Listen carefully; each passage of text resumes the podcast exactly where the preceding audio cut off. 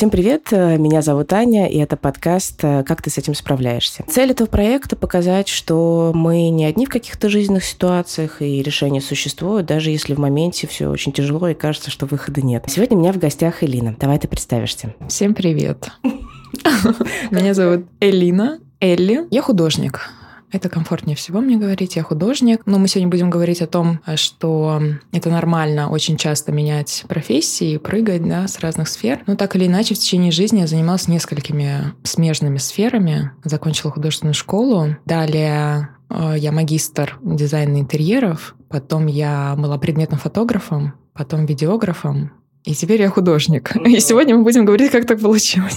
Да, про весь этот путь. На самом деле, конечно, ты не меняла профессии прям кардинально. Ты там не была политиком или, не знаю, биологом и художником. Но есть просто и такие люди, которые психолог и физик. Да, но я поэтому говорила смежные. Ну да, да, да, все-таки они, конечно, это какой-то путь, но все равно это классно, да, то, что такой поиск. Я хочу, на самом деле, воспользоваться возможностью. Я тебе много раз об этом говорила. Хочется сказать и сейчас э, на запись, чтобы весь мир слышал. Я восхищаюсь тобой. Я помню, когда мы с тобой первый раз позавтракали, я тебя позвала позавтракать после нашего знакомственной вечеринки. Mm-hmm. Я, я, по-моему, тебе в этот момент так и сказала, то, что ты прям олицетворение вот человека, который, а, ну, берет все от психотерапии. Ну, я имею в виду, что ты там три года или сколько ты походила в психотерапию, ну, ты мне рассказывала свой путь. Да-да-да. И, и как ты изменилась кардинально вот в этой истории, я такая с ума сойти. Как ты сама себя строишь. В общем, немножко тебе завидую, естественно. Ты засмещала меня, благодарю. Да, я, я именно не помню, чтобы ты мне об этом говорила, но да. Ну, да, как ты двигаешься по жизни и к себе самой. Это очень круто.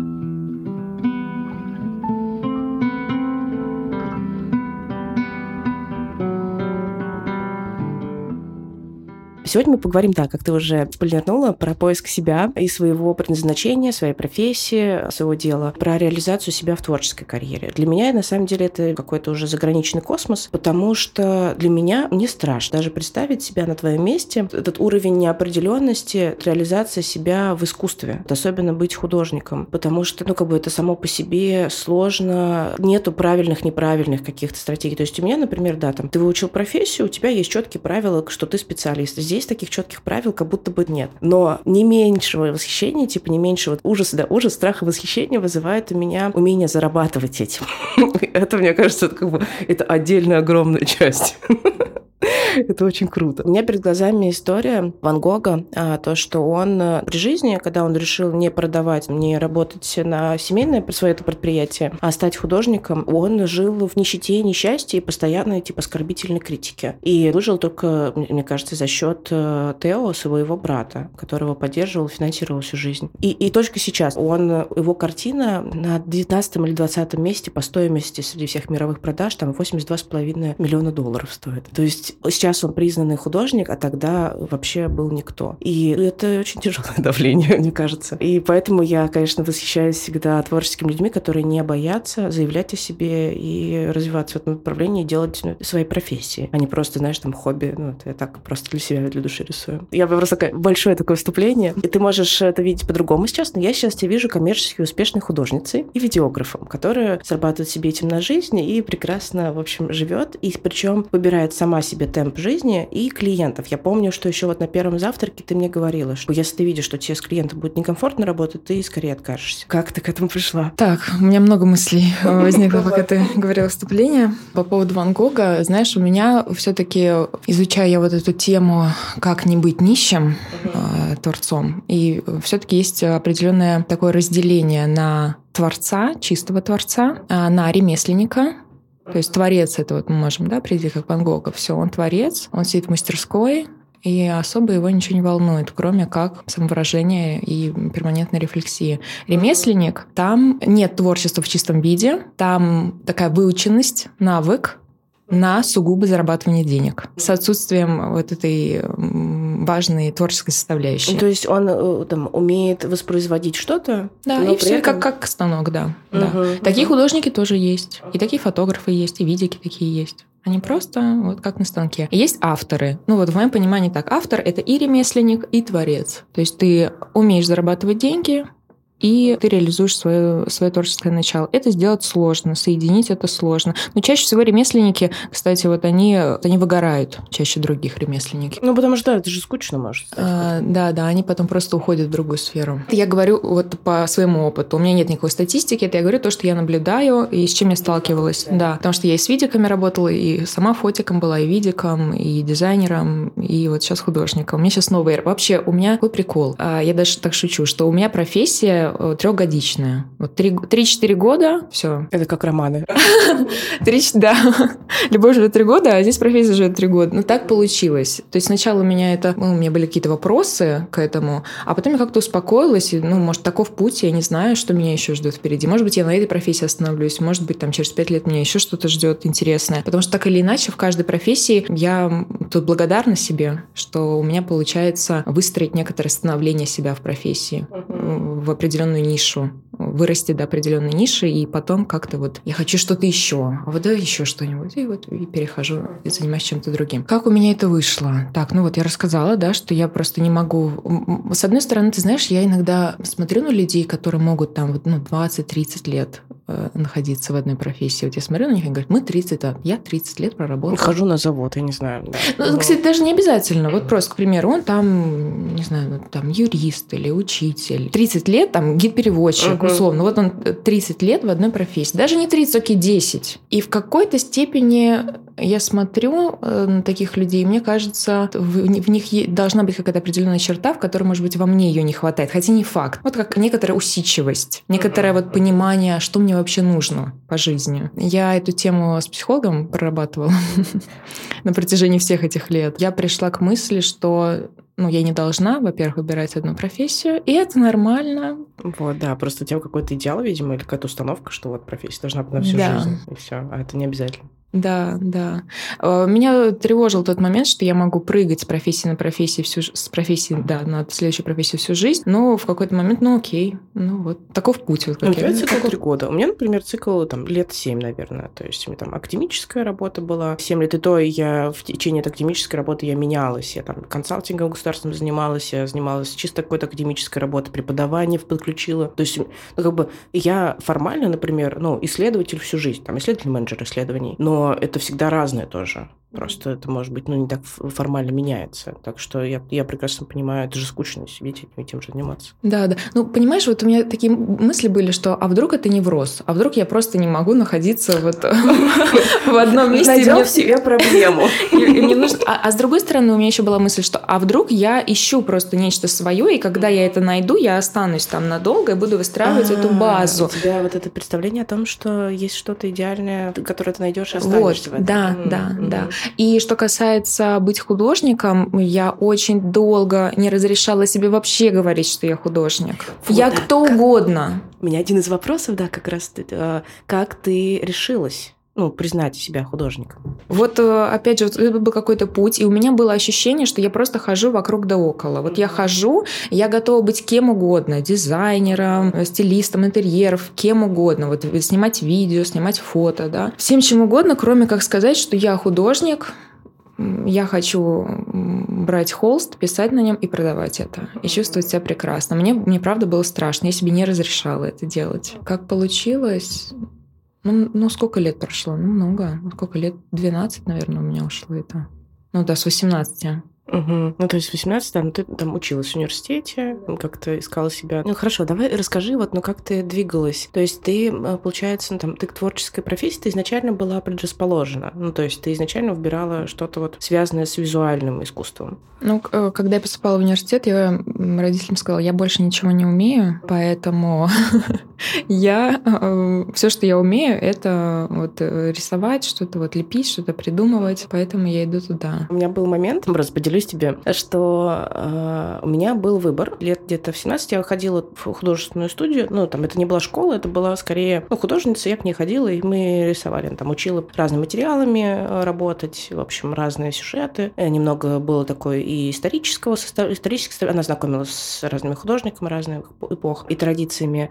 Как раз там, по-моему, да, 10-11 класс отец предложил, хочешь в художественную школу поступить? Ну, в смысле, это обычная общеобразовательная школа, но с очень сильным художественным уклоном миллионам. И у меня вот встал этот выбор, потому что у меня нету таланта, ну, как такового яркого, нет такого, знаешь, сильного рвения в это биться. Но есть какие-то способности. Там, моя мама была модельером, и она хорошо рисовала. И вот это было. И я в какой-то момент, ну, там меня, конечно, обрубили в художественной школе в одной на собеседовании, посмотрели работы и сказали, типа, нахер иди. А, но, как бы, можно было побиться, но все равно это как бы крылья мне подрезали. Я после этого почти перестала что-либо делать, рисовать. Но у меня был такой выбор, идти в это, либо идти по более какому-то понятному сценарию, то, что у папы. У папы была академическая карьера, пойти по какому-то, там, типа, поступить в университет, потом, может быть, в аспирантуру. Я выбрала второй вариант, э, ну, потому что засала, если честно. Но ты, я так понимаю, решилась и пошла в это направление. Что было? Ты можешь вспомнить эти ну, там, чувства? Или ты просто такая, ну, я больше ничего не умею, вот это мое. И не было никаких сомнений и переживаний. Ну, так сказать, эта фраза, что я больше ничего не умею. Ну, да, то есть я умею только в этой сфере. И первая выставка у меня была лет в пять в моем садике. Я там постоянно рисовала, и они сделали мне персональную выставку моих картин. Да, О, все пришли смотреть. Уже, уже в пять лет у тебя была персональная выставка, или ты не рассказывала?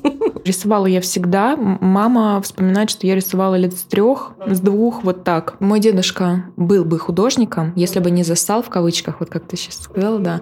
Э, и он тоже испугался, родители его не поддержали, хотя он велик, у него великолепно, эм, великолепные работы, великолепная техника, учитывая то, что не было никакого образования. У него тоже там техническое образование, инженерное, великолепно писал, и вот, по всей видимости, мне передалось, и я тоже писал. Ну, понимаешь, ну вот как-то была миграция, то есть мы из Средней Азии переехали в, в Москву, и как-то, ну, мне сложно давалась миграция тогда в подростковом возрасте, и, может быть, я вот сейчас вспоминаю, что, может быть, это как-то на меня повлияло, что вот не смогла я, мне не, там, не хватило, да, какого-то вот этого люфта, чтобы сказать, все, я художник, я буду этим заниматься. У меня на меня как-то навалились, э, навалилось большое количество страха о том, что ну, нужно что-то делать, нужно более прикладную какую-то профессию искать. Ну вот что-то такое, по всей видимости. Я вот сейчас туда возвращаюсь, по всей видимости, да. Поэтому это был дизайн. Но опять-таки, это тоже очень творческая профессия, невероятно творческая э, и смежная с тем, чем я, я занимаюсь сейчас. Но когда ты подросток, ну, мне, мне не хватило смелости сказать, что «мам, пап, я, я, значит, буду рисовать, я буду художником». И как бы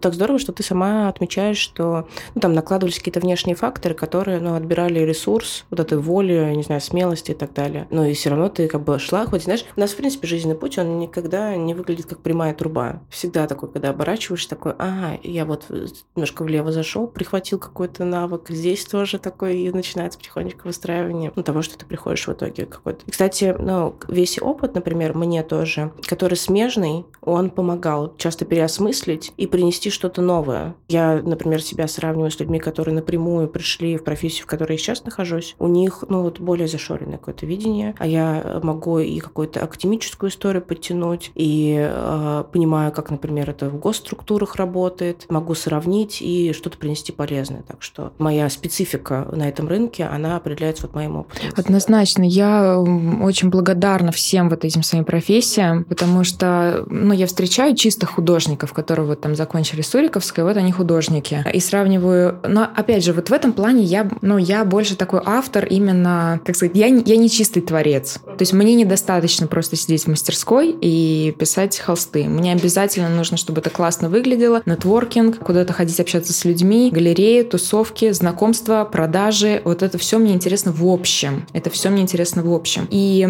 про то, что я благодарна своим другим профессиям потому что я умею полностью, я сейчас могу полностью упаковать продукт полностью. Ну, ты да, ты не просто как художник на самом деле, ты же, э, ну, ты как компания, ты как бизнес. Да, у меня и сценарий, я и оператор, я и художник, ой, да, я и художник, я и оператор, и сценарист, и, и все на свете. В этом плане я благодарна своим прошлым профессиям, но вот то, что ты говоришь, что окольными путями, да, у меня действительно ощущение, что я окольными путями ходила вокруг да около, и э, ведь ты понимаешь, вот сказать, что я художник, это вот, ну, правда, нужно просто вот в один день. Это когда я уходила с работы. У меня момент того, что я хочу писать картины, он, наверное, года четыре уже возник назад. Мне было очень страшно. Ну как же так? Где я буду брать вот эту подушку безопасности? Ну, было очень страшно. Очень страшно. Финансово именно. В общем, я снимала тогда свадьбы и была видеографом. Давай вернемся, это когда? Конец 19 года, когда был ковид. Ох, у тебя еще на это наложилось. А, а у меня в общем и целом вот э, наложилось... На катастрофы. На катастрофы наложились э, какие-то невероятные сильные именно карьерные всплески. Так сложилось. Короче, в конце 2019 года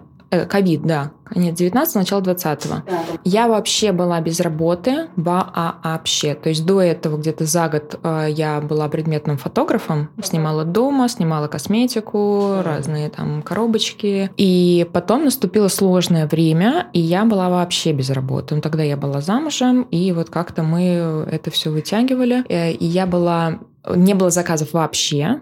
И я, мы переехали в Новую Москву, и я, э, значит, устроилась работать э, администратором на ресепшн. То есть я работала на, ка ну, на кассе и прям администрировала, там протила, протирала полы, значит, э, вот это все.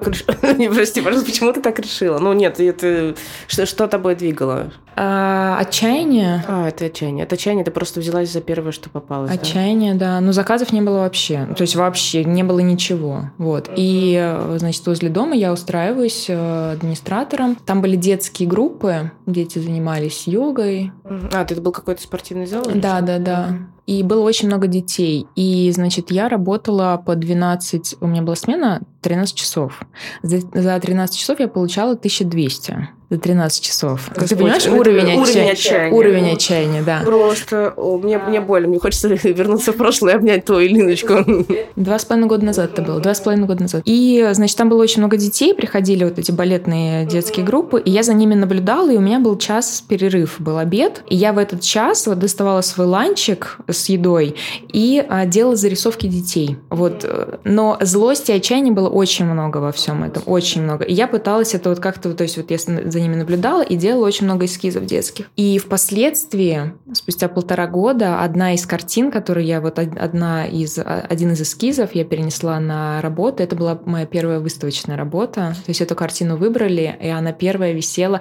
Это было что-то вот... Это то, что я видела э, у тебя дома или нет? Козел отпущения «Золотой ребенок». Да. да. Он, он был написан, э, когда я работала на кассе, и в обеденный перерыв делала зарисовки детей. Этот эскиз был написан там. Очень много, вообще вся детская серия моих эскизов, она была написана в невероятно тяжелый для меня период. Ну, там и у картины настроение такое тоже. Да, да. Я когда ее увидела, я, по-моему, тогда с тобой, ну вот чуть-чуть вот поверхностно была знакома, я не знаю, позавтра только после вечеринки просто подписалась на твой инстаграм. Я то ли в сторис у тебя увидела эту картину, я офигела, насколько она такая энергичная, и вот насколько у нее сильно вот эта вот энергетика, она прям, она не очень легкая, я бы сказала. Да, в общем, серия детская была вот, э, зародилась тогда, и сейчас я ее продолжаю. У меня достаточно много именно детские, детской темы, но она мне близка. У меня есть младшая сестра, и я вот люблю рефлексировать и вот именно вот детскую тему. И также я начала писать абстракцию. Ну, в общем, когда я, я сидела там и работала админом, была написана картина, которая потом была на выставке. Я открывала эту выставку, я рассказывала об этой картине, и это всего прошло полтора года с этого момента. Я стояла в этом зале, стоят люди, и я, значит, рассказываю про эту работу, о чем она, как она, люди задают мне вопросы, и вот здесь что-то в голове вот так, знаешь, чик, и все. И ты говоришь, а, понятно, вот я ходила вокруг да около, вот я себя обманывала на самом деле, я хочу заниматься вот этим. Но сказать, что ты хочешь писать картины, и чтобы они висели, чтобы они продавались, чтобы они имели э, ценность для тебя и для людей, это страшно сделать. Это страшно сделать. Еще чтобы тебе платили деньги, ты себя чувствовал комфорт. Это сделать страшно. Гораздо проще быть э, для меня, опять же, я это все говорю про себя. Мне гораздо проще было работать видеографом и говорить, что я коммерческий свадебный видеограф. Вот. И, в общем, когда эту картину повесили, ее отобрали, повесили, случилась выставка, и что-то вот перемкнуло, и я себе даже в шапке профиля, все, стерла шапку профиля, написала «художник». И вот это очень важно. Как мне кажется, ты художник тогда, когда ты вот называешь себя художником. Вот как только ты решился на это. Параллельно, да, я работала коммерческим свадебным видеографом, параллельно я работала видиком в ГУМе, снимала нижнее женское белье. Тоже это все были достаточно успешные мои какие-то проекты. Я себя невероятно комфортно в них чувствовала, но это все было, ну, не, этого было недостаточно. Ну да, это такое, знаешь, это как бы наполовинку, как будто бы ты заходишь одной ногой, да, вот как бы, э, когда страшно, ты вроде бы чувствуешь так уверенно, когда стоишь еще там ногой задней, пробуешь просто воду, а тут ты взяла как бы, и как будто прыгнула в новое пространство. Это совсем другое да. ощущение. А вот когда, когда а, я написала картину, и я повесила ее и заявила о себе, я поняла, а вот, вот здесь не полумера, вот там были полумеры, а здесь не полумера. Вот, и все, и как-то я почувствовала это. В общем, уходила с работы я Пришла, значит, сначала к руководству, сказала вот так и так. Я ухожу. Ушла с работы видиком в ГУМе. Ну, я помню, что это первое отвалилось у тебя, да, когда... Да, но мы сидели с другом, и я говорю, слушай, вот у меня, я пишу картины, я свадебный видик, и я видеограф в ГУМе. Он говорит, Эль, представь, вот э, чем ты... Вот, представь себя через пять лет. Чем ты готова из этих трех занятий заниматься? И все, у меня в голове мгновенно отпали первые две. Но надо сказать, что я прям, ну, не совсем такая была сумасшедшая. Я все-таки подготовила себе финансовую подушку безопасности, потому что я ушла с первой работы, осталась только свадебная видеография. Я отсняла невероятно э, такой плотный свадебный сезон и создала себе финансовую подушку безопасности на следующие полгода. И в эти полгода я сидела, писала картины, ходила на выставки, знакомилась с коллекционерами, с галеристами, вообще хваталась за рукав и говорила, пожалуйста, мне нужно знать все об этом бизнесе, все об этой сфере. Мне надо. Удивительно, на самом деле. Мне, я тоже вот э, твои, ты, твоему фокусу завидую в плане того, что ты как лупа такая, а направляешь внимание и выжигаешь. А у тебя есть какая-то стратегия? Потому что на то, что я смотрю со стороны, как ты действительно входишь в бизнес, со всеми разбираешься, как ты это делаешь целеустремленно, как бы ты в начале пути как-то продумала это или это как-то в процессе происходит? Вот опять же, чтобы понимали, кто нас слушает, что я пишу картины с прошлого сентября. Ну вот так, целенаправленно. Целенаправленно, что я сказала, что я художник, и я пишу картины. До этого, естественно, я писала всю жизнь, но я не заявляла, я, я писала в стол. А, а тут я решила попробовать войти в арт-сферу, в арт-бизнес. А, это оказался, ох, невероятно такой своеобразный мир. Вот. И... Со своими, да. Со своими, да, со своими нюансами. Не знаю, я об этом думаю. Мне кажется, это от того, что в моей жизни очень долго ничего не происходило. Ты как будто бы копила такая энергию, или, ну, то есть в таком э, в пассивном состоянии находилась, копила, копила, копила, а потом резко разогналась, или как это, как это работает, как это а, чувствуется? Да, ну вот прям если честно отвечать, то у меня такой моторчик работает от того, что да, действительно, в моей жизни очень долго ничего не происходило. Это был э, ранний э, юношеский брак. Как-то все у меня законсервировалось, куда-то все не туда шло, как-то я была вообще не, не, не в своем месте, не вообще как-то жизнь шла как будто мимо меня, а учитывая то, что это такие золотые прекрасные годы, да, там от 20 до 27, там 6 Боже, ты это называешь просто, да, вот мою жизнь тоже. Угу. Ничего особо не происходило. Ну, действительно, ну вот э, так случилось, так как случилось. Случился ранний брак, и что-то вот как-то я потерялась. Вот, потерялась. Я как будто бы жила не свою жизнь. У меня было, абсолютно. Вот я выходила, когда из брака, у меня было просто это не моя жизнь. Абсолютно, абсолютно. Ну, опять же, да, случилось так, как случилось, и, возможно, вот этот моторчик от того, что э, меня друг недавно назвал, говорит, ты землеройка. Я говорю, спасибо, да. Э, приятный комплимент, землеройка. В общем, общем, да, вот у меня что-то... Я понимаю, что нужно хватать за рукав, выдирать максимум все, что ты можешь, экологично, да, опять же, максимум знаний, везде быть, везде читать, изучать, звонить, писать, причем напрямую. Опять же, с галеристами как это работает? Можно все сколько угодно писать на почту, можно сколько угодно писать в Инстаграм, но пока ты лично не придешь, лично не покажешь свое лицо, лично не пожмешь руку и лично не скажешь, так, вот это мои работы, я хочу с вами работать, особо может случиться, но чаще всего ничего не случается. Озвучу не для нас с тобой, а скорее для тех, кто будет слушать, э, как э, Элли экологично заходит. Это наше знакомство, естественно, на вечеринке. Мы были с двумя подругами э, и устроили там перформанс. Ну, то есть мы были разодеты, устроили перформанс с гаданием посередине вечеринки. И Элина там подошла после всего этого перформанса, по после, да, ты села с нами у бара и просто сидела рядом с нами, а, ну, как бы, как это было, ну, вторглась в пространство личное. Ну, вторглась, да. И, и сидела э, и общалась. Ну, мы такие, ну, ладно, как бы девочка хочет пообщаться, хорошо, окей. да, но, но это было такое прям яркое заявление. И потом я просто помню, что когда мы уходили, я же, по-моему, к тебе подошла и сказала, дай свой телеграм, я не хочу теряться. Ну, вы переглянулись, да. Ну, в общем, они просто пришли на вечеринку, три невероятно шикарные женщины в невероятных костюмах. Я что-то походила, походила там, я тоже особо не знала человека, кому я пришла на, на день рождения, я не, вообще никого не знала на этой тусовке. И я к ним подхожу, говорю, привет. Это было в середине тусовки. Я подхожу и говорю, привет, можно с вами посидеть? И вы переглянулись такие, ну, присаживайся. И я просто села Просто села, ха-ха-хи-хи, там позадавали мы как-то вопросы друг другу. Да. Это вот, кстати, это похоже очень э, на вообще всю весь этот лейтмотив моей жизни последние пару лет. Знаешь, когда говорят, что там, ну вот надо постепенно. Вот, к примеру, я встречаю коллег, они говорят, ну вот мы 4 года, вот мы пишем 4 года, уже картиной, да, пытаемся там что-то куда-то сюда, туда, вот ценник у нас тоже медленно растет, а я, я для себя говорю, ну, как бы, хай, это вот ваш путь. У меня нет времени. У меня нет времени. В кавычках. Потому что очень много лет в моей жизни ничего не происходило. У меня было то же самое. В 29, когда развелась, я такая, блин, мне нужно нагонять. И я нагоняла. Ну, то есть я бежала очень быстро, просто потому что, ну, было сознание, что самые такие продуктивные годы, они оказались позади, ну, как бы их не вернуть. Э, единственное, что я могу сделать, это жить ярко каждый день сейчас. Да, да. И, конечно, у меня были мысли, что столько лет прошло, я там сидела у окошка, была там женой, да, и так далее. Ну, вот, короче, опять же, да, это все, это все абсолютно не имеет смысла. Э, и я подумала, да, я могу фрустрировать, а, а могу навер... наверстывать. Причем невероятно активно по максимуму, потому что мне нужно наверстать вот эти года, за которые в которые я жила не свою жизнь. Как-то так, да. Вот во мне включается какая-то землеройка, в общем, и, и она работает. Да.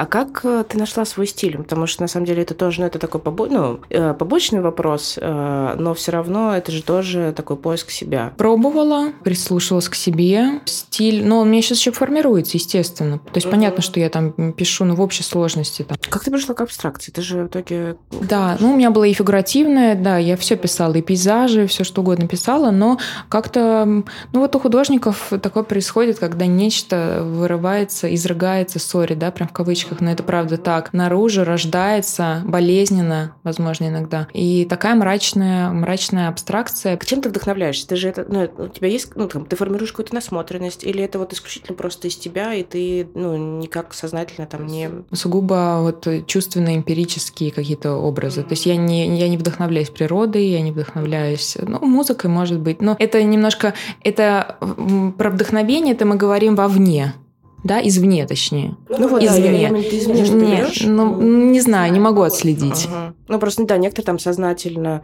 э, смотрят, подсматривают приемы, либо ну, чем-то вдохновляются. Это не обязательно работа других авторов. Это может быть действительно природа, формы какие-то, еще что-то, там, сочетание цветов, форм. Или, ну, это может быть музыка, это может быть действительно перекладывание своих музыкальных образов на визуальные составляющие. А, то есть ты говоришь, что нет, я это сознательно вообще не делаю. Нет, чаще всего это я испытаю переживаю какую-то очень яркую эмоцию, и у меня как вспышкой образы рождаются. Вот мне как-то вот э, невероятный какой-то пик эмоций я должна испытать, и все, я могу прям сразу же взять скетчбук, и у меня рождается, рождается, рождается, рождается образ, образ, образ, образ, как, э, как в сценарии. Вот сценарий я приблизительно точно так же пишу. То есть мне нужна какая-то вот э, вспышка, и дальше они пошли, пошли, пошли. Как-то сами, не знаю. Честно, не буду придумывать, не буду ничего притягивать за уши, как-то сами по себе. как это работает у людей. Я тоже, например, когда там с Атаром разговаривала, как вот выглядит твой внутренний мир. Это же очень интересно, как люди вот ощущают внутри. Это, ну, мы, мы только через слова, к сожалению, это такой ограниченный способ коммуникации, но через слова можем попробовать понять друг друга. У меня к тебе вопрос. Себе представляла будущее свое? Ну, я имею в виду вот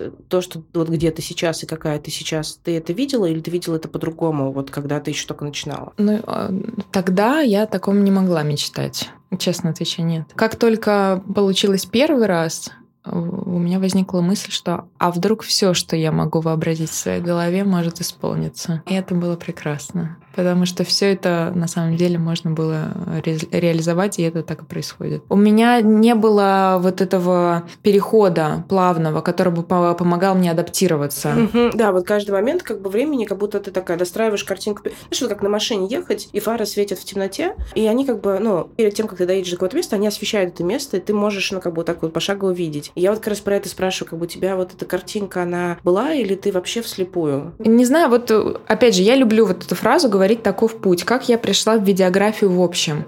У меня была камера, я снимала какой-то блог на YouTube, снимала на коленках девочек в красивых платьях, что абсолютно вообще не брала за это никакие деньги, сидела без работы э, достаточно долго и нашла себе как бы ментора. Ну, то есть я искала видиков, уже состоявшихся московских видиков, и там спрашивала спрашивала какие-то, задавала какие-то вопросы, там, да, по, по тому, как двигаться, ну вот, показывала свое портфолио, говорила, оцените. Кстати, это у меня еще тогда было, да? Ну, я просто, да, думаю, ты, если даже ты неосознанно делаешь, просто я готова рукоплескать, потому что как у тебя, кто там у тебя сидит внутри такой, ну, очень мощный стратег, знаешь, который такой, так, надо вот ну, набраться опыта, связи и вот это все, да. Угу. Да, и я нашла, ее звали Анна, фамилию не помню, свадебный э, видеограф, и вот как-то ей писала, что там, ну, здравствуйте, я никто в кавычках, посмотрите мое портфолио, там, может быть, там, вот этот совет, а вот здесь какая техника, ну, как бы не, не злоупотребляла, но так или иначе вот как-то присматривалась, прислушивалась к ней.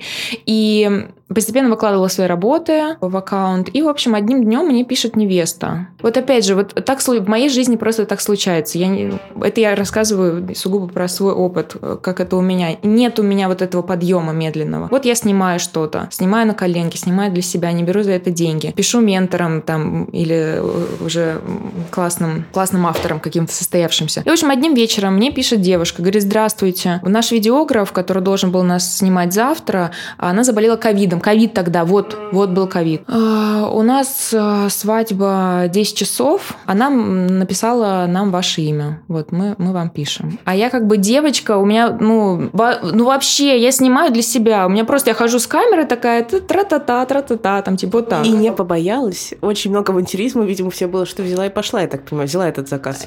Я невероятно часто потом вспоминала вот эту девушку. Я подумала, боже, ну вот из всего списка она же внесла туда мое имя. Почему? Только ей известно почему. И почему они написали мне. Ну, вероятно, там, ну, знаешь, во-первых, это резко нужно же было искать видика. У коллег, к примеру, уже, скорее всего, была запись на эти дни. А я вот такой новичок. Но так или иначе, она внесла туда. Она, и а невеста мне говорит, она нам назвала ваше имя, сказала, чтобы мы написали вам. Она типа в больнице лежит с ковидом. Она сказала, напишите Илине. И они мне пишут. И я говорю, как бы, окей. Конечно, я не говорю, что у меня ни разу в жизни не было свадьбы. Да, это обычный рядовой заказ заказ. Конечно, я сейчас буду. Вы сможете завтра? Я человек, который не снимал ни одну свадьбу в жизни. Говорю, да, ну, приезжайте завтра в гостиницу Украины, там 70 тысяч вас устроит? устроит? 70 тысяч. И вот тогда у меня вот это первое такое было, что, блядь. Ну, правда, для меня тогда 70 тысяч за смену, за 10 часов, то есть утром да, вышел, вечером пришел. обработка, все-таки это не одна смена, это все вместе, да, да но все равно. Угу. И вот так я попала сразу в middle сегмент. То есть я не снимала свадьбы в, в подъезд. Ну, как считается, конечно, мы не, не умоляем, да, ни в коем случае нет никаких предубеждений, но так или иначе, вот есть свадьбы, э, ну, простые, простые невесты, там в подъездах часто снимают, ну, правда, приходится там, например, выкуп, ну, есть, правда, очень много у нас таких тех пар, которые любят, да, это снимать и платят за это мало. Опять же, мы сейчас нет там, я не хочу какие-то предубеждения делать, что там выкуп из подъезда это плохо и так далее. Нет, просто там эстетики мало. Сложно снимать неэстетично и потом э, делать из этого красиво. Да. Сложно будет делать и сложно будет выходить вот как раз на сегмент выше, если у тебя такие работы. Да даже в общем и целом сложно, снимая подъезд и выкуп из подъезда, сделать потом красивую картинку. Это сложно сделать. И, конечно, все хотят, чтобы это было эстетично. Вот. И я как-то сразу попадаю в middle, сегмент, сразу попадаю в middle сегмент и дальше там работаю. Слушай, а да, как раз вот мы с тобой затронули вот это вот, ну, качества, которые помогают э, ухватиться за что-то, раскрутить, ну, там, раскрутить какую-то историю и развиваться. А какие вот тебе качества вообще по жизни, как думаешь, помогали? Качества в тебе, э, которые, ну, там, тебя отражают. Потому что вот я увидела твой авантюризм, когда такая, не делала никогда, но, ну, как бы сделаем лицо, что вообще все, я уверенный фотограф, э, видеограф, прости допустим, там то, что ты открыта к новому, то, что ты пробиваешься, а что-то, ну, как бы ты еще характеризовала эти качества? Ну да, какое-то такое нахальство. Э, ну, оно такое, давайте, такое оно должно быть экологичное, позитивное, но нахальство так или иначе. Я люблю говорить так. В общем, недавно сидела с подругой, и она говорит, блин, вот мне, мне некомфортно, когда вот я сама пишу. Мне некомфортно вот самой стучаться, говорить с просящей рукой, условно в кавычках, «Э, пожалуйста, посмотрите, возьмите. Я в этом не вижу вижу абсолютно, абсолютно никакой проблемы. Она говорит, мне вот комфортнее, когда ко мне приходит, и вот если импульс извне ко мне приходит, то я вот на него откликаюсь. А самой вот это вот, да, э, заводить вот этот моторчик, ну, мне как-то вот обычно из этого ничего не выходит. Я сижу, говорю, ну, как бы окей, можно жить такой философией. Я говорю, но мне кажется, что, э, как я себя ощущала, на меня и так всем похер Всем плевать. Да. Выложу я свою картину, напишу я что-то, позвоню я кому-то, заявлю я себе. Всем плевать. Если я этого не сделаю, мир не рухнет. Никто и так обо мне не знает. А если я буду молчать обо мне, и не узнают никогда. Поэтому я должна не то что говорить, я должна кричать, Орать, верещать. углу, да, да. Особенно если есть вот эта м, проблема с тем, что некоторое время упущено, ну, Мгм. Да, это, это, это поджигает, на самом деле, зад очень сильно, я понимаю. Особенно если вот есть такая тема, что нужно наверстать, нужно, нужно поскорее, как-то это хочется, то да. Э, Да, напористость какая-то. И мне кажется, это какая-то моя теневая часть. Это вот э, это такой э, теневая часть такая, э, вот эта землеройка, доминирующая, нахальная землеройка, которая хочет вырвать, урвать свое. И пока не урвет, она не уйдет. Ну, в общем, я сейчас хочу рассказать вот эту историю, где я познакомилась с парнем, я, по-моему, рассказывала в прошлый раз, я сидела, познакомилась с парнем в, в интернете, художник, и я ему пишу, говорю, давайте позвоню по видео. Не спрашивать, зачем, как просто, вот у меня такая мысль. А он с тобой не знаком? Ты ему... Нет, он на меня подписывается, я смотрю его работы и пишу ему, давайте позвони по видео. Он говорит, давай. Мы с ним созваниваемся. Я говорю, покажи мне свою мастерскую. Он мне показывает свою мастерскую. Мы не знаем друг друга вообще. То есть это, ну, так- А он, наверное, просто ошалел от твоей наглости, да, такой, господи, кто ну, она?» видишь, что я тоже пишу там работы, да. Я ему говорю, я говорю, слушай, вот в Москве есть несколько галерей, в которые ты можешь подойти. Не знаю, вот у меня просто какой-то... Это я играла с продюсера, кстати. Я говорю, в Москве есть несколько гале- галерей, которые прям любят такое. Сделай портфолио, и я отправлю. Он делает к вечеру, он делает портфолио, тоже такой очень живенький мальчик был. Ну, он тоже ухватился. Он, он, да, да, Витя, кстати, если будешь слушать, Витя, привет. Он сделал портфолио, я стала везде отсылать. Опять же, мы столкнулись с проблемой с такой, что если галерист а, или коллекционер, или кто бы то ни было, тебя не видит, это сложно. Писать в инстаграмчике это сложно. Если есть вот этот контакт, если вы уже увиделись, привет, меня зовут так-то, Ну, я думаю, что просто дело в том, что ты в шуме других людей теряешься. И наверняка просто люди сталкиваются с тем, что очень много им пишут, и им сложно самим фильтровать. А, да, особенно если еще продукт недостаточно упакован. Ну, то есть я про себя могу сказать, что я начала писать недавно, да, у меня есть продажи, но это еще не окончательно устаканившийся продукт с абсолютным авторским стилем. Нет, я еще, я работаю, естественно, и буду продолжать это делать, да. Если продукт супер, то, конечно, тебя с руками и с ногами. Но если ты еще хромаешь, если ты еще как-то в начале, еще тоже немножко плаваешь, то лучше звонить по телефону, говорить, здравствуйте, я такой-то, такой-то, давайте с вами встретимся, я вам отправил на почту, а если не открывает почту, звонить еще раз, вот, по моему мнению, вот так нужно делать. Можно так, конечно, не делать, но можно прождать еще года там 3-5. Можно вот так сидеть и ждать, да. Вот. И, в общем, он мне отправляет портфолио, я отсылаю, кто-то меня посылает, кто-то не отвечает, и я отправляю коллекционеру, художнику Бартеневу. Было несколько выставок в галерее наковальня. Он мне пишет, он мне отвечает на это. Я, я говорю, здравствуйте, вот тут молодой художник, посмотрите его работы. Он пишет, смешные. Одно слово мне отправляет. То есть нам все мое письмо пишет одно слово. И вот тут я не знаю, кто во мне включается. По всей видимости, я же это не о себе пишу, а Ну, это гораздо проще, да. Мгм. проще. Не о себе заявлять, а вот, да вы что тут такой, Витя? Вы посмотрите, какого я парня нашла. И у меня начинается такая вот, что-то во мне такое включается. Я говорю, а вы немногословны, я ему пишу. Я потом думаю, Эля, что с тобой вообще? Кто в тебя вселяется? Вот, то есть, если бы я свои работы вот так продавала в кавычках, я бы так никогда себя не вела. Ну, понятно, да. Это, возможно, ты бы еще в моменте, может быть, и обиделась бы, как, ну, то есть были бы чувства, эмоции свои, да. А здесь у меня сейчас над чем я сейчас работаю, чтобы вот это, вот эту свою часть интегрировать в себя, потому что я поняла, что других людей продавать мне гораздо проще. И я говорю, вы такой немногословный, вы типа, вы что? И нет, и он следующее письмо отвечает, нет, мне очень понравились работы, реально. Реально смешно. А, Я делаю скрин, отправляю тому парню, Вите. Витя говорит, Витя говорит, не, не может быть. Я говорю, может. Он говорит, не может. Я говорю, может. Ну и все, Витя потом взял билет в Москву, прилетел, а сразу с самолета поехал в эту галерею, и они взяли его принты, и они теперь сотрудничают. В общем, вот такая какая-то теневая часть, такая нахрапистая. Эм, Она, безусловно, во мне есть, она нужна, и я ей очень рада. Надо ее приструнять только. Да, но у тебя и нахрапистость, и вот это вот умение пользоваться моментом прям, ну ведь э, как бы часто же это все стечение обстоятельств, разные факторы, это не только твой талант, а это вот раз э, момент какой-то, и ты видишь эти моменты и пользуешься ими, это очень круто.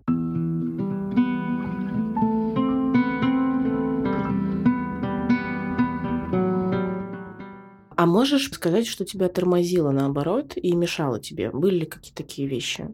Ну, помимо, наверное, страха, про который мы говорили, что-то еще ты вот видела в себе, что мешало тебе двигаться вперед? Сейчас а, отвечу. Я сейчас вспомнила mm. тоже такую тему, что я писала одной галеристке, она мне не отвечала. То ответит, то не ответит, то ответит, то не ответит. И тут, а у меня такая, значит, э, тема, что я везде хожу. Вот этим нетворкингом, особенно если ты в начале пути, очень важно им заниматься со всеми, всех узнать, со всеми поздороваться, заявить о себе, чтобы так или иначе вот они понимали, ага, это вот, это вот она, все. И значит, она мне перестала отвечать, и я пришла на выставку Арт Rush, это была Арт Москва, и смотрю ее корнер. Это было недавно, кстати. Подхожу, говорю, здравствуйте, вот я такая-то. Она говорит, да, да, вы кто? Ну вот, в своем стиле вот это все. Я говорю, а вы мне перестали на сообщения, говорю, отвечать? Вы мне, говорю, ну, я говорю, без проблем, говорю, вы мне скажите, вы со мной не хотите работать? Э, или вы занят. Нет, слушай, ты прям вот мне, мне нужно на заметку взять. Я хочу научиться так. Или вы были заняты, потому что я говорю, понимаю, что у вас вот выставка, вы, вы выставка. Без скандала, но жестко, да. Нет, нет, я говорю, да, да, да. Ну, в смысле, просто ты четко спрашиваешь, типа, да. разъясните. По-взрослому же. Она говорит, нет, вы понимаете, вот мы к выставке готовились, не было времени, там, может быть и так, а мы, никто не знает же. Она говорит, «Э, да-да-да, все, вот визитка, давайте после выставки вы мне звоните. Я позвонила, привезла ей все работы в ее шоурум, мы с ней заколабились, э, сделали с ней консоль, я расписала консоль в своем авторском стиле, и сейчас эту консоль можно посмотреть в галерее «Высота», кстати, она представлена. Такая коллаборация. Вот да, опять же, да, ты просто и даже сталкиваясь с какими-то барьерами, на которых отсекается, наверное, большинство людей, ты все равно через него перешагиваешь и перешагиваешь, ну, как бы не разбивая, а обходя. Очень интересно. Ну, то есть, как бы альтернативными способами добиваешь своей цели. Это очень круто. А, ну, вот, да, вот так получается. Это какой-то такой кейс вот рабочий. Ну, правда, если бы там ко мне подошел бы прям начинающий какой-то, прям начинающий, начинающий. Я тоже начинающий, но у меня уже есть какие-то, вот я говорю, вот этот кейс я бы предложила, да, лучше вот так делать. А, и э, точно так же, что если там, например, вы с кем-то работаете, и в начале пути уже некомфортно, выходите как можно быстрее из контакта. Не надо дальше продолжать, не надо думать, что, ой, он мне поможет, он мне там а, проложит путь. Эм, не надо. А где вот это чуть интересно эту границу нащупать между тем, что вот там что-то не заводится, приходится немножко с толкача двигать какую-то ну, коммуникацию, а, а где вот как бы лучше выскакивать? Ну, я думаю, двух попыток достаточно. Именно в работе. То есть вот вы уже заколабились, вот вы уже, вот вы уже в работу вошли. Не так, что этот контакт вы еще пока ищете,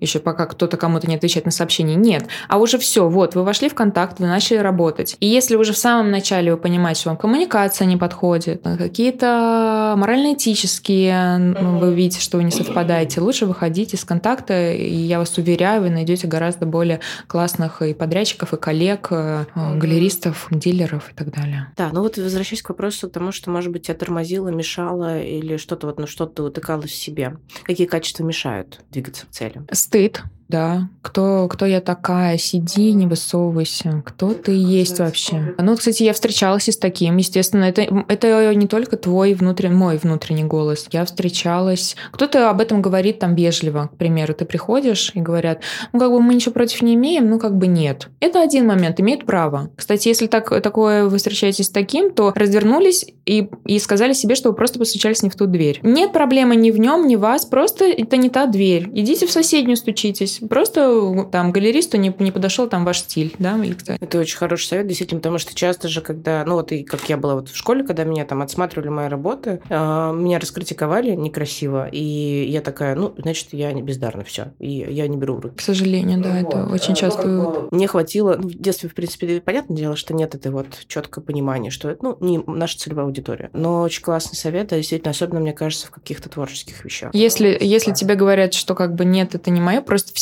фломастеры разные. Ищите, если у вас красный фломастер, не надо подходить к человеку с зеленым фломастером и пытаться что-то там настроить. Нет, и ищите человека тоже с красным фломиком, и вы тогда сработаетесь, будет классно. Все, вы просто не туда постучались. Я, я, это в том числе я себе говорю, потому что действительно так. Э, и огромная разница между человеком, с которым, вот, как я и говорю, коннект не очень, и как-то все через одно место, и все сложно, и ты что-то какой-то не такой, и совсем другой э, коннект с человеком, с которым вы на одной волне, вполне вы, у вас один стиль, одна целевая аудитория. Вы понимаете, кстати, целевая аудитория тоже это очень важно, понимать, для кого ты делаешь, кто твой, кто твой зритель, кто ты. Э, и чтобы понять, кто твой зритель, нужно понять, кто ты сам. И твое искусство о чем? Кто его захочет купить, кто его захочет выставить, на каком языке вы разговариваете, какие у вас ценности общие. Вот то, свою ЦА еще нужно понять.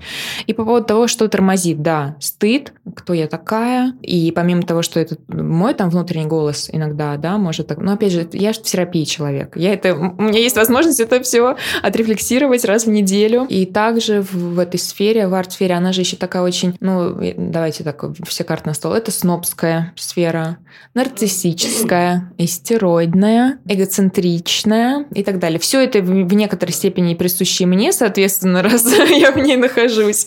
Но так или иначе, такие концентрированные уникумы, они есть, ну и никто не будет скрывать, что это так. Да, что все выставки это у это что-то прям мне совсем ничего не понравилось и так далее. Угу. Ну тут, короче, очень много такого травмирующего опыта получается. Ну то есть люди самоутверждаются, унижают друг друга, там, э, ну как бы разбивая, понятно. Да, потому что мы все в этой точке собрались, все, все в этом месте по плюс-минус одним и тем же причинам, да.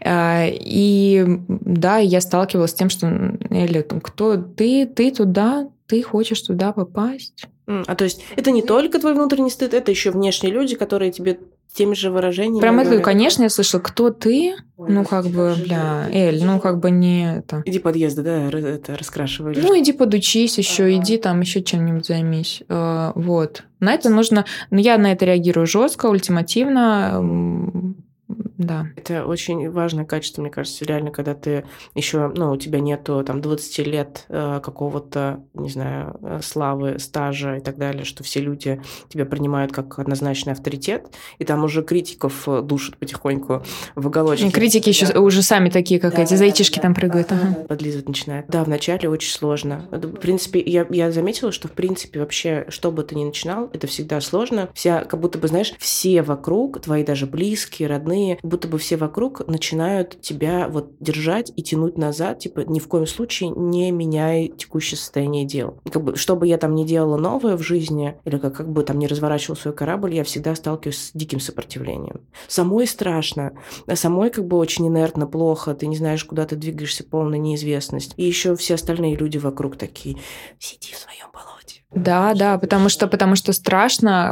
Я так понимаю, что окружению часто бывает страшно, что ты изменишься, и тогда да. а они за тобой там не поспеют, или им тоже нужно будет меняться, ну, да, они да. этого не хотят, и их это все пугает. Кого-то пугает будущий возможный успех, кого-то пугает, ну, много там. Ну, кстати, момент о том, что Эль, кто ты, кто ты такая, это, кстати, мне говорил человек из арт-бизнеса. То есть мало того, что это говорят люди, которые не в арт-бизнесе, говорят, Эль, ну, как бы, ну... А еще ведь люди из арт-бизнеса говорят, которые прям уже в этом, и они, да, и они говорят, ну, как бы, ну, кто ты, ты туда попадешь. И вот в этом плане очень важно включить э, в себе э, вот как раз э, вот эту не знаю, суку и сказать, что, ребят, тогда я без вас туда, давайте встретимся там.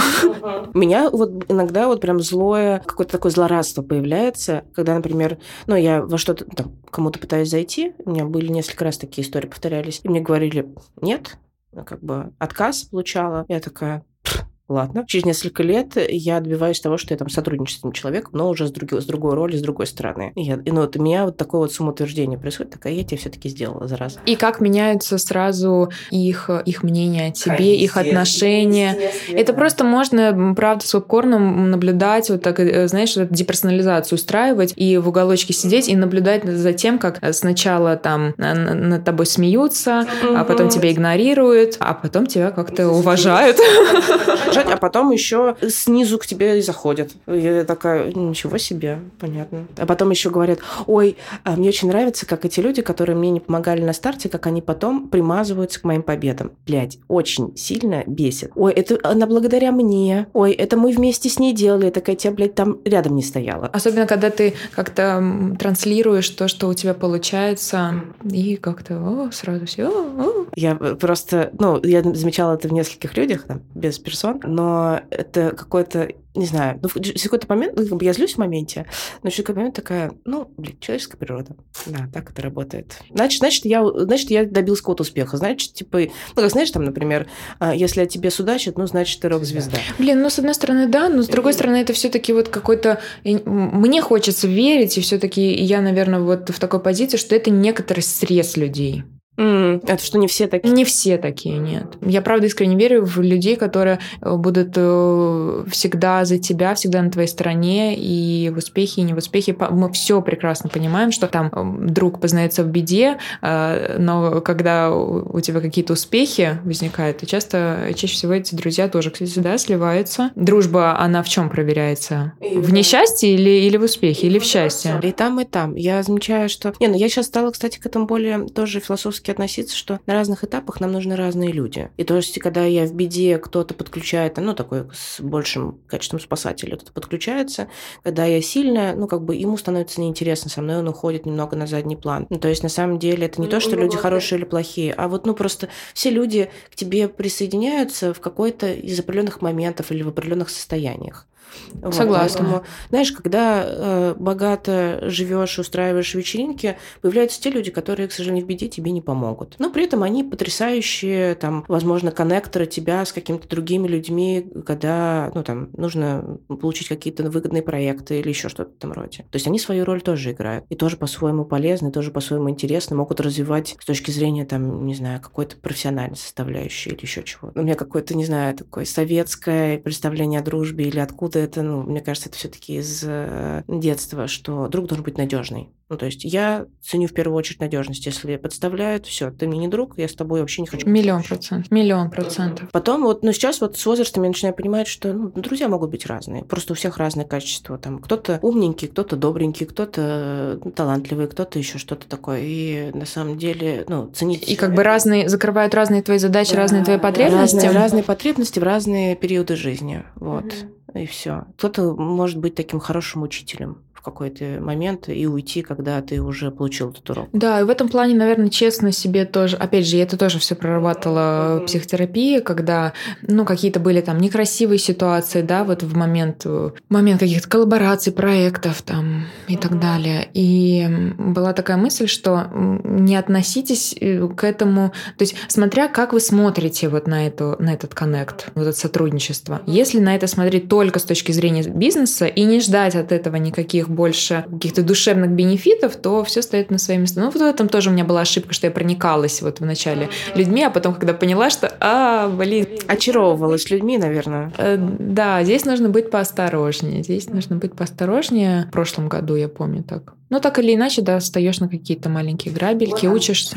Да, кстати, э, давай попробуем собрать какие-то уроки. Ну вот, э, какие уроки ты для себя вынесла вот из своего пути? Блин, ну это будут такие прям, да, какие-то очень перс- персонализированные Не, не, не, почему, почему же? Это же можно тоже все делать, э, ну, как сделать такое просто схематично. Вот. Так ты сказала классную штуку, что если не заводится коллаборация, вот, первая, вторая попытка выходить. Ну, не надо тратить время.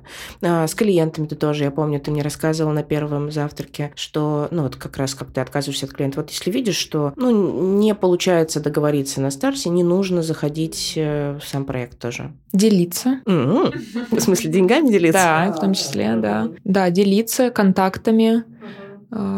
Если кто-то просит о помощи, кого-то с кем-то познакомить, это всегда классно. Ну, то есть не быть жадиной в этом плане, эмоционально. Не быть жадиной на, на связи. Угу. Ни в коем случае. Вот. Э, делиться процентом, если там кто-то... Если продажи. Продажи, конечно, конечно. Делиться и прям хорошо делиться. Это правильно и нужно, и верно. Быть осторожным. Не знаю, вот у меня на доверии много я таких немножко себе шишек набила, конечно. Угу. На полном доверии. И, наверное, лучше как как-то... Ну, опять же, видишь, это моя такая тема, что я как-то быстро, вот мне кажется, что я уже дружу. На будущее так делать не нужно было. Ага, ну то есть, да, ты если возвращаешься, такая, я бы вот это сделала по-другому. Да, я бы чисто деловые, сугубо, вот это, потому что понебратство потом начинается. Вот это, наверное, лучше не делать бизнес. Я тоже считаю, что когда ты в кучу скидываешь и там в одном пространстве обсуждаешь личные передряги и работу, это не работает вообще нифига. А, превращать э, совершенствовать свои навыки до невероятных каких-то размеров и масштабов, перманентно причем это делать. А, ходить везде, знакомиться со всеми, знакомиться, знакомиться просто со всеми. Знакомиться со всеми, это принесет а, невероятное количество классных знакомств и не очень, но в общем и целом класс. 90% это классные знакомства, и это невероятно помогает. Смотреть развиваться, ходить э, на выставки. Я тоже, вот для меня это состояние какой-то абсолютной открытости. То есть э, я, например, там использую сервис, который рандомно мэчит тебя с людьми со всего мира. Но я не регулярно это делаю, но как бы для меня это в обычной, в жизненной рутине это всегда присутствует. То есть там хотя бы раз в неделю я с кем-нибудь созвонюсь и поболтаю, и это мне дает какую-то свежесть. А, ну, во-первых, пока себя тоже представляешь, ну, там, английский язык, понятно. Пока себя представляешь, какой такой, ты вспоминаешь, кто ты, ну, и как бы и часто вот словами, э, как раз только на таких встречах, он такой самопрезентации, удается словами сформулировать, кто я вот в данный момент. А, и к тому же это всегда какие-то новые, совершенно свежие идеи. Люди из других культур, из других стран, из других вообще контекстов каких-то религиозных, э, там, карьер, ну, профессиональных. Это всегда какой-то вот такой, ну, знаешь, вот краник со свежей водой такой вот течет, и вот как бы он промывает, потому что обычно, когда в своей рутине, я часто начинаю вариться в своем каком-то вот этом соке, и не поступает новых идей. А тут вот какой-то вот есть э, свежая идея, и они так или иначе встраиваются. И я вот не, ну, как бы, я в любом случае держусь за вот такие тоже э, знакомства. Они, возможно, ни во что не вытекают, это просто час разговора, а возможно, во что-то и вытекает иногда. И у меня последний к тебе вопрос. Как ты думаешь, какие книги, люди, фильмы или, может быть, какой-то опыт э, сформировали твое мировоззрение? У меня есть ответ. Мой дедушка, у которого был такой потайный шкаф, полностью забитый углем, темперой, акварелью, кистями. И у меня с самого детства был доступ в эту комнату. И я могла делать все, что угодно. За это ему огромное спасибо, что он мне всегда с самого детства говорил, что ты мое продолжение. Ты переняла мои гены, ты мое продолжение. Это книги его, коллекция Зинаиды Серебряковой. Это моя самая любимая художница. Их чем-то похоже даже на нее, мне говорят. Вот, вот это становление было. Ну, я не знаю, такое из попсовок, ради как художник, можно прям перечитывать каждые полгода. А там что? Там просто как, ну, это какие-то советы? Да, как, как вот эти новые творческие нейроны. Откуда брать вдохновение? На что можно посмотреть так, как ты раньше на это не смотрел? Причем это не обязательно художникам читать, это можно... Да, я просто сказала, просто любая креативная деятельность, это вот про это. Ага. Из попсы я правда люблю выход через сувенирную лавку. Я еще в начале пути, опять же, этим сентябрем будет год, как я пишу. Поэтому давай еще года через два с тобой встретимся, да, я тебе еще что-то расскажу. Да, кстати, ну, я, это мой дополнительный это вопрос а про планы на будущее. У тебя уже есть тоже какой-то, ну, там, план, что ты будешь дальше делать, как ты будешь разворачиваться? А, я пишу сейчас работы, увеличиваю формат холстов. Да, еще чтобы они были еще больше. Я, кстати, вот тоже еще такая тема, что я практически не веду Инстаграм. Вот я не знаю, как это работает, я практически не веду Инстаграм. У тебя два аккаунта. Ну, а один э, ну, свадебный, а художественный я практически не веду. То есть все оферы я рассылаю напрямую арт-менеджерам.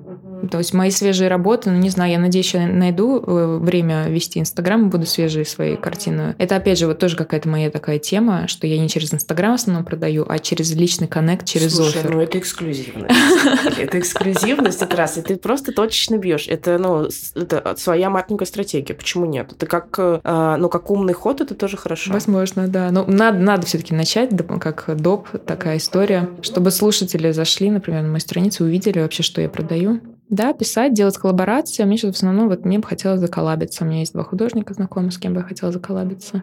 Ну, ты коллаборируешься с художниками. Просто не понравилось то, что ты идешь в коллаборации, в том числе вот, ну, там, с мебельным производством. Это круто. Это как раз коллаборация, где вот ну, смежная история. То есть да. не взаимозаменяемая, а это можно поставить там на поток э, и ну, как-то взаимодополняющие. Это очень крутые вещи. Да, да, интересно, да, что это разные медиумы, разные формы. Поучаствовать в аукционе я хочу. Да, это круто.